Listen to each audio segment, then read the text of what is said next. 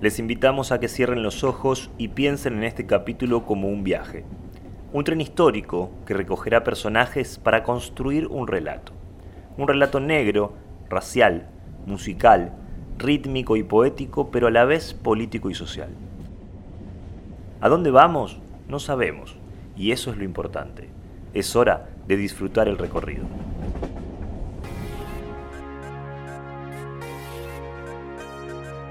Bienvenidos, bienvenidas, bienvenides.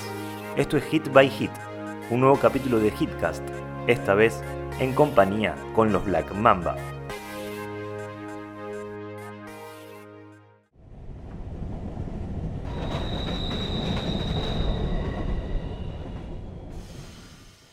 La primera parada será en el año 1779 y nos llevará un largo rato. Se subirán en Harlem como traídos por el tiempo un grupo de jóvenes anónimos, integrantes de un coro gospel. Estamos al final del vagón y los invitamos a que se acerquen, que hay lugar para todos y orejas para escucharlos. No sabemos si querrán hablar, pero sacamos una botella de cognac y la ponemos sobre el piso como gesto de invitación a un ritual.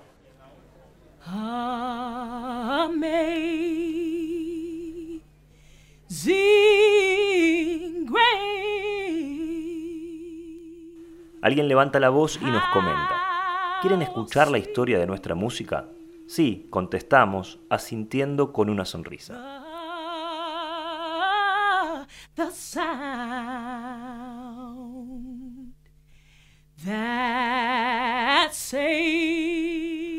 El guardia del vagón nos mira y nos pregunta si se puede sumar. Lo miramos mal, pero le decimos que sí. Es hora de morder prejuicios y aprender a escuchar.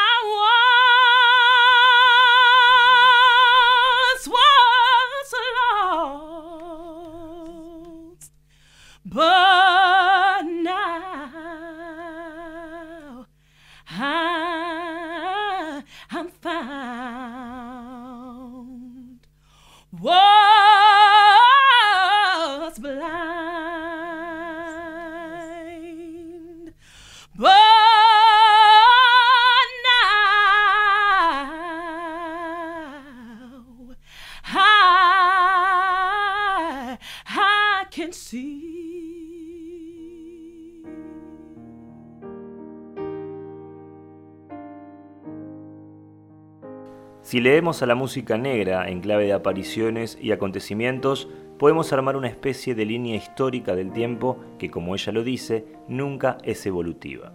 Cada uno de estos acontecimientos marca un hito que dialoga con el pasado, el presente y el futuro. Entendido así, nada de lo que parece viejo es en realidad viejo y nada de lo que parece nuevo es en realidad nuevo. Estas apariciones, que llevan nombres como gospel, soul, blues, rhythm and blues, jazz, funk, rock and roll, hip hop y rap, entre otras, son distintos momentos históricos de los cuales se generaron combinaciones de ciertas condiciones materiales, diversos hechos sociales y realidades culturales específicas para que luego con el tiempo alguien venga y les ponga un nombre. El primer movimiento tiene que ver con el carácter espiritual de esta música y las condiciones sociales y materiales de una época. En las colonias del sur de Estados Unidos, en los llamados campos de la muerte, los esclavos africanos trabajaban de sol a sol. Entre algodón, tabaco, arroz y cañas de azúcar nacieron los primeros cantos espirituales conocidos como hollering o cantos de súplica. La música aparecía como el último reducto de libertad.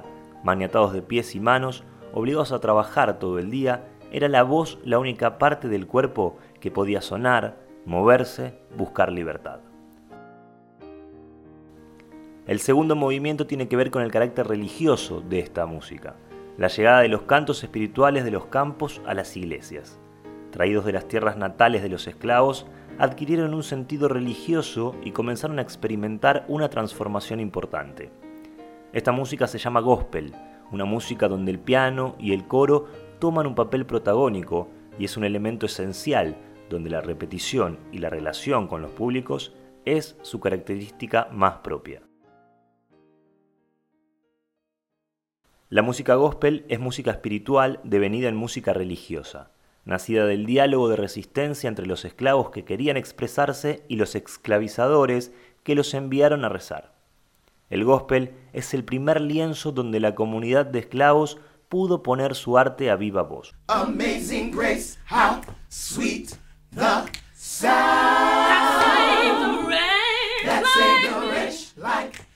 es ese carácter místico y religioso del gospel en donde está la clave para entender el porqué del éxito de toda la música negra.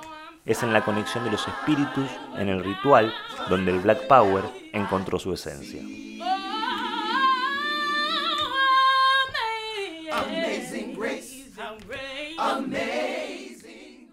Esa es la canción interpretada por el coro de Harlem.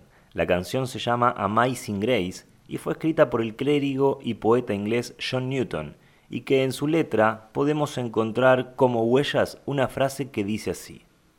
Y cuando esta carne y este corazón fallen, la vida mortal cesará y yo poseeré dentro del valle una vida de gozo y paz. Atentos, quédense con la palabra gozo, que algo se irá con la paz.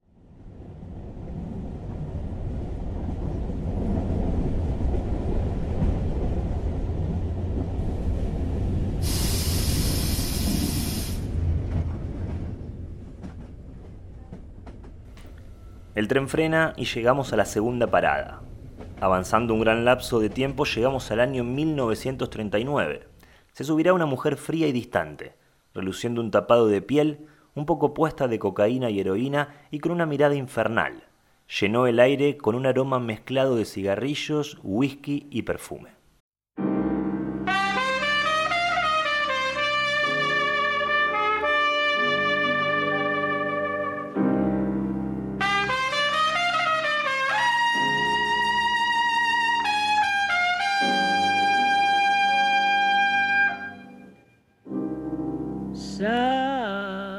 Holiday nos cuenta que ella no escribió esta obra que ahora suena, pero que cuando la entona siente que es suya y que cuando la canta piensa en su padre, un viejo que murió de neumonía en las calles de Dallas porque ningún hospital quería darle auxilio, que muchas veces en distintos clubes no se la dejaron interpretar y que, mayormente cuando iba para el sur, le pedían explícitamente que no la cantara bajo ningún punto de vista.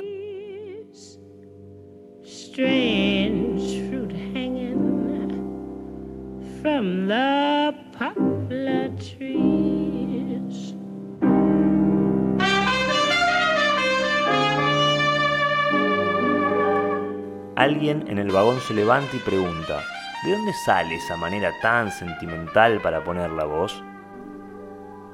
Del cuarto frío y oscuro donde nos estuvieron esperando hasta que pudimos salir a tocar. De ahí sale, ella responde y se queda sentada entre nosotros mientras saca una petaca de whisky y se enchufa un trago.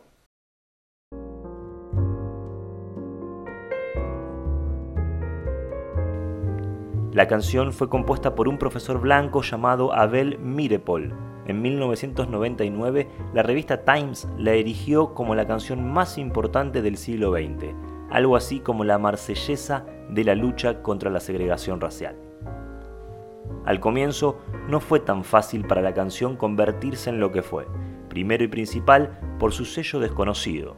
Segundo, por el elevado costo del vinilo. Tercero, por la duración del tema. Y cuarto, por la misma crítica dentro de la comunidad negra que decía que el tema era un tema para blancos progresistas y que ninguna radio se animaba a pasarla. El tercer movimiento tiene que ver con el carácter profano de esta música. La música negra entró en la iglesia y se transformó en gospel. Pero cuando salió, ¿en qué se transformó? ¿Y qué es lo que quedó de esta?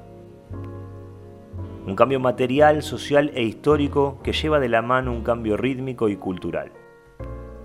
Lo que sí podríamos decir es que se sale de la esclavitud, pero no se consigue la libertad porque a pesar de la declaración de la abolición de la esclavitud firmada en 1865, la segregación racial, como la música, fueron tomando otras formas. Toda la música que aconteció fuera de las iglesias, a diferencia del gospel, encontró un contenido más insurrecto e individual. menos coros y más espontaneidad, letras más sexualizadas y menos clericales. Pero esto no hizo que la música se despoje del sentimiento místico que traía acarreado de los campos del infierno y que fue profundizado por el gospel. Eso es algo a lo que siempre hay que volver, que la música negra haya comenzado en los campos de explotación y haya entrado en las iglesias, le da un poder que no es sencillo de imitar para ningún otro género y ninguna otra comunidad. Le da un contacto con el otro que da un puntapié o al menos una clave de lectura para entender el por qué, cuando esta música flota en el aire, nadie puede hacer caso omiso de lo que uno siente en el cuerpo. Strange fruit, you know, to me is my favorite, and I think strange fruit deals with things and deals with America, shall we say? Deals with my people and our oppression. I don't quite understand. Yeah, the same thing as you. I mean the same as you. You're right. It deals with America and the black and white problem, really.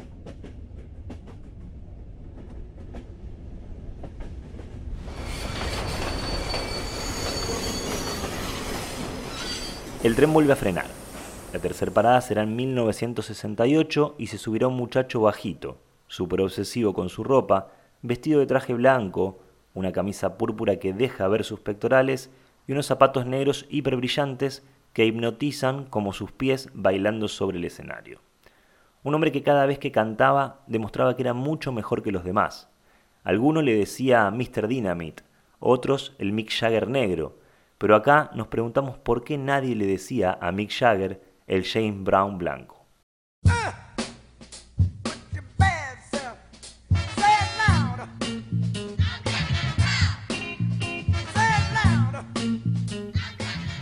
Antes de que se siente, le preguntamos de dónde venía y por qué quería hacerlo. Él nos comentó que desde los nueve años trabajó en un prostíbulo y que para salir de ahí, tiempo después, se dedicó a limpiar zapatos frente a una disquería. Esa disquería, que él veía de niño, ahora le pertenecía.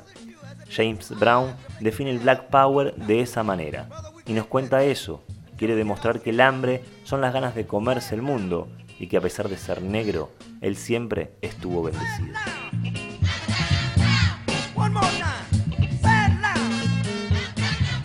El vagón entero queda en silencio y el impacto flota en el aire. El fuego se apaga por el viento que entra por una de las ventanas y una voz comienza a contar una historia. El 4 de abril de 1968 asesinan a Martin Luther King en Memphis. Dr. Martin Luther King, the apostle of nonviolence in the civil rights movement, has been shot to death in Memphis, Tennessee. Police have issued an all points bulletin for a well dressed young white man seen running from the scene. El líder negro más influyente de ese momento, la última barrera que alzaba la voz de la no violencia en un contexto en el que el aire se podía cortar con una navaja de lo espeso que estaba. Al día siguiente Brown se presentaba en Boston, Preocupado por el probable descontrol relacionado con la muerte de King, el alcalde de Boston se reunió con él para tomar una decisión. El show sería televisado en continuado esa noche para que la comunidad negra se quede en sus casas. Así todo, el teatro estaba repleto y el ambiente caldeado. Hubo peleas, persecuciones, represión y un aprendizaje. Cuatro meses después, Brown edita una canción con un título contundente, Decilo fuerte, soy negro y estoy orgulloso.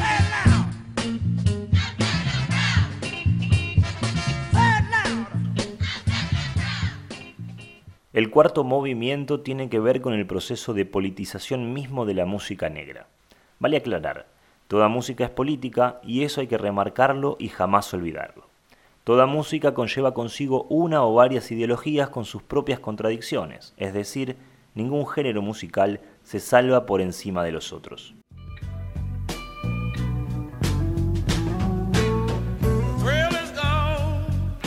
El blues fue la música de la época de la criminalización de las comunidades afros, a las cuales se les abrían algunas puertas, pero se les cerraban otras.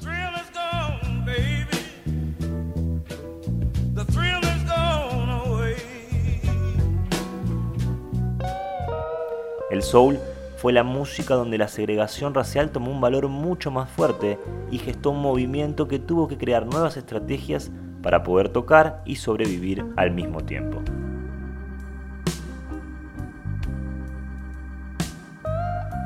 Siguiendo esta línea, el jazz y el free jazz son los movimientos de derechos civiles que se gestaron en respuesta a todas las puertas que se cerraban. Una música más frenética y con más fuerza de choque nacía como sinónimo de protesta. El funk y el rock and roll son el ritmo gestado que salió a la calle enmarcado en partidos revolucionarios que creían y veían un horizonte donde la insurrección era posible y que hasta el día de hoy siguen latentes. Brown, con un poco de cada una de estas vertientes en sus venas, un cantante polirrubro que se adaptó a más de un género, es la síntesis de todos estos momentos.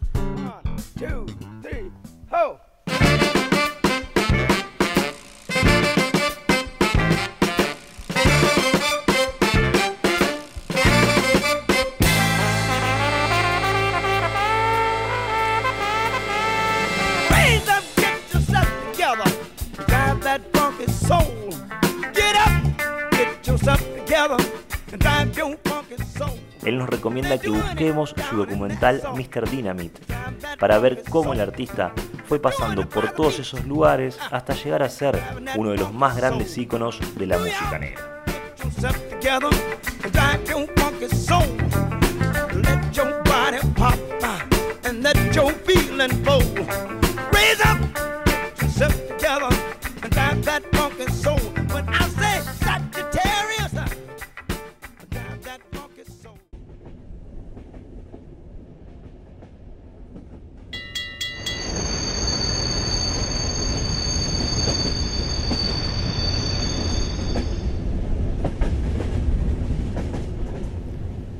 La tercera parada será en 1971 y se subirá un muchacho alto y con mirada achinada un poco perdida y una sonrisa tímida pero cautivante. Pantalón y camisa de jean, una remera color beige y un gorrito rojo medio pequeño para su cabeza, pero que nadie puede decir que no le queda bien.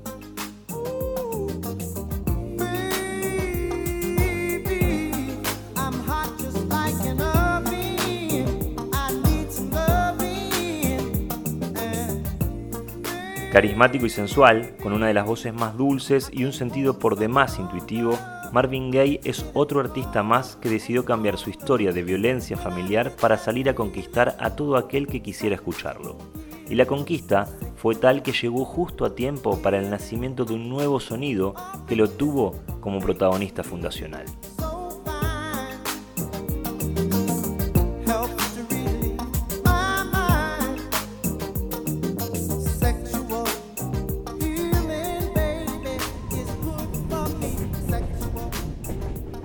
El tren comienza a pasar por una zona rural y las estrellas iluminan nuestras caras. El sonido de las chicharras se combina con el run run de las ruedas y la fricción de las vías oxidadas. Alguien le convida un cigarro a Gay para que se una al rito y cuente su historia.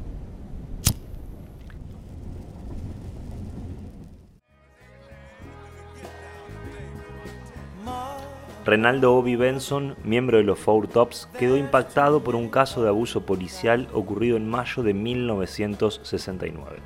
El incidente, conocido como Bloody First Day, tuvo lugar en una protesta en California contra la guerra de Vietnam.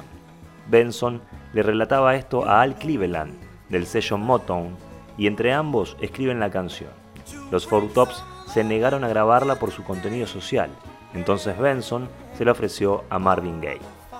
Gay aportó algunos versos y cambió la melodía. No es un detalle menor que Marvin tenía un hermano peleando en Vietnam.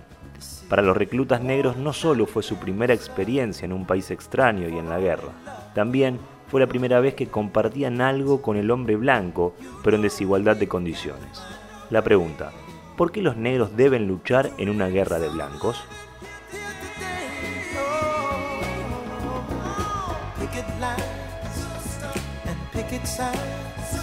La producción también estuvo a cargo de Marvin Gaye, quien además apoyó fuertemente la publicación, enfrentándose incluso con Berry Gordy, dueño de Motown, quien creía que la canción estaba alejada del concepto del sello, más cercano a lo liviano y bailable. El tema fue grabado en 1970 y editado como simple al principio de 1971, y su éxito comercial le dio carta blanca a Gay para grabar un disco entero con el mismo nombre.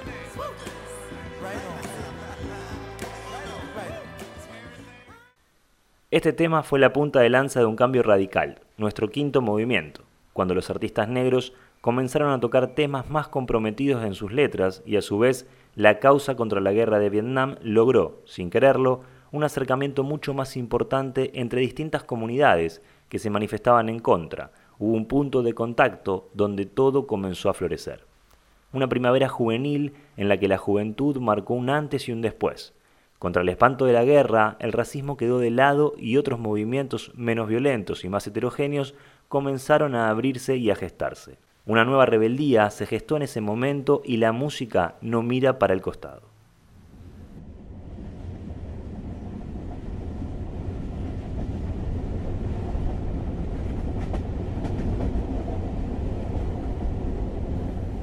Estamos por llegar a California. La cuarta parada será en 1988 y subirán cinco muchachos que meten miedo con sus miradas.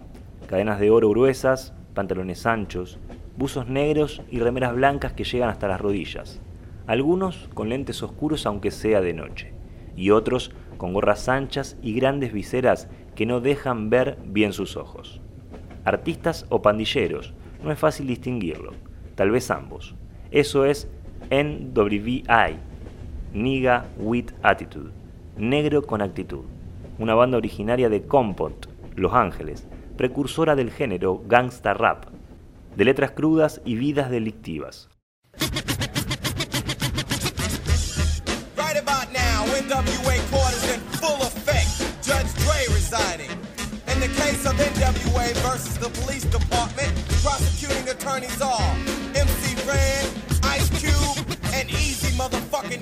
Order, order, order. Ice Cube, take the motherfucking stand. Do you swear to tell the truth, the whole truth, and nothing but the truth, so help your black ass? You goddamn right. Won't you tell everybody what the fuck you gotta say? Fuck the police coming straight from the underground. A young nigga got it bad cause I'm brown. Si nada termina abruptamente, nada empieza mágicamente. El buen presente del hip hop, como decimos siempre, es por su reflejo directo con los dorados 90. Y es aquí donde la historia sigue.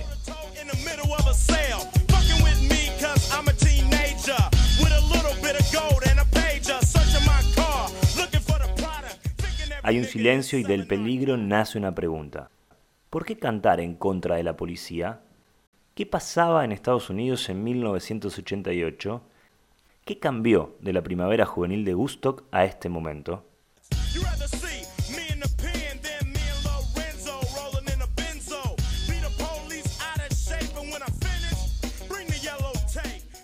DJ Yella, Dr. Dre, ACE, Ice Cube, MC Ren y Arabian Prince nos cuentan que para llegar al número 425 en la lista de las 500 mejores canciones de todos los tiempos de Rolling Stone, tuvieron que elegir desde dónde cantar y el único lugar que tenían para hacerlo era describiendo lo que veían todos los días en su vida.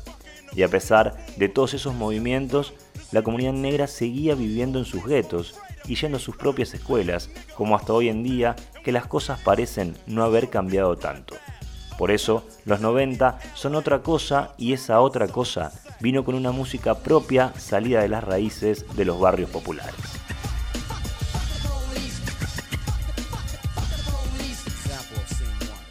El salto a los 90 está totalmente marcado por el Fact the Police de NWA, por la irreverencia sindicalista y gangsta de Ice-T y el hambre de organización de Public Enemy, entre otros. La canción nace de la furia por la impunidad frente a la golpiza policial brutal a Rodney King. Esta canción es la que marca el destino de la década y el futuro del hip hop, porque los desafía a todos a no dormirse en los laureles.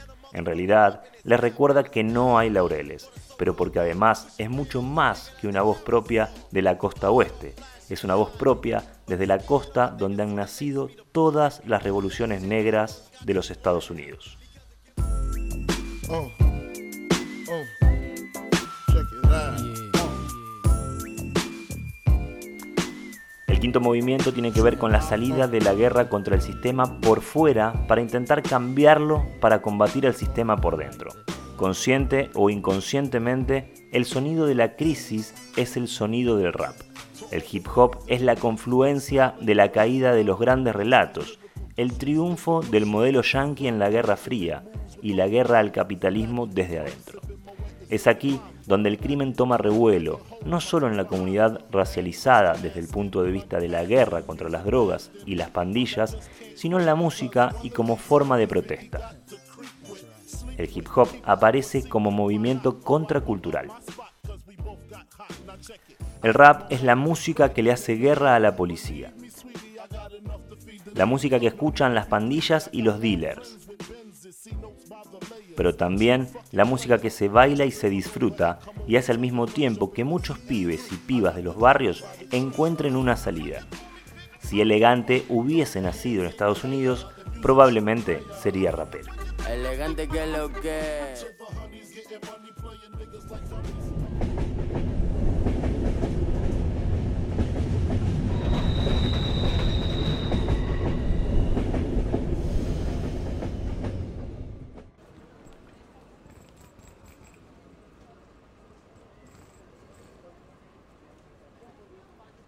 Pasamos la noche y se hizo de día. Con lagañas en los ojos y un poco de resaca, el tren llega a su última parada y nos bajamos. En la estación nos ponemos en círculo para despedirnos y seguir cada uno su camino. Antes de irnos, una voz se escucha en el silencio y dice, son la música y la protesta lo único que puede devolverle a la comunidad negra un sentido de dignidad en un presente extremadamente injusto. Es en ellas donde se mantiene viva una tradición de lucha a futuro. Son la música y la protesta los únicos caminos que nos salvaron la vida. I still have a dream. It is a dream deeply rooted in the American dream. I have a dream that one day this nation will rise up live out the true meaning of its creed. We hold these truths to be self-evident that all men are created equal. Todavía tengo un sueño. Es un sueño simplemente arraigado en el sueño americano. Tengo un sueño que algún día esta nación se levantará y vivirá el verdadero significado de su credo. Afirmamos que estas verdades son evidentes por sí mismas y que todos los hombres fueron creados iguales.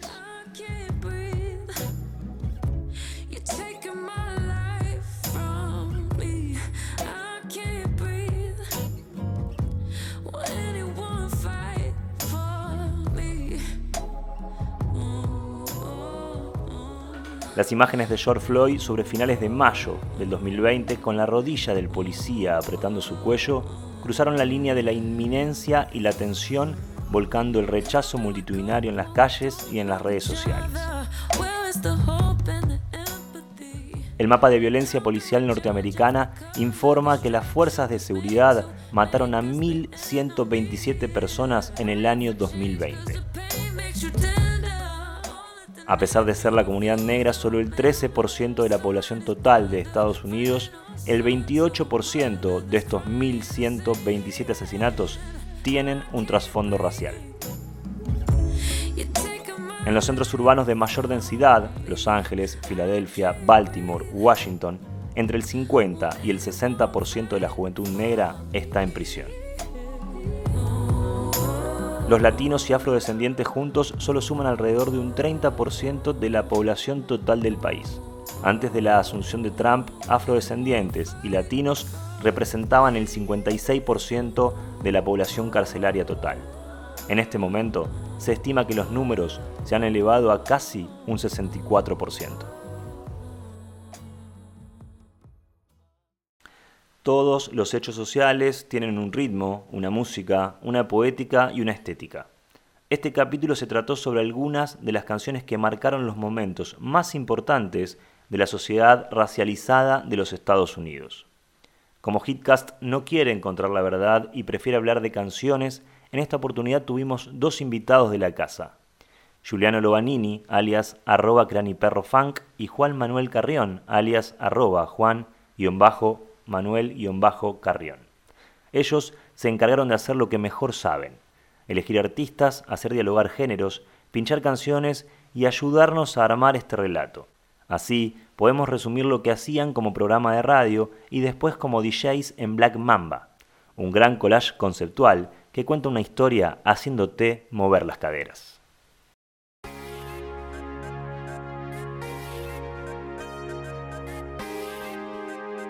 Así nos despedimos. Con el puño en alto en el cielo gritamos, las vidas negras importan.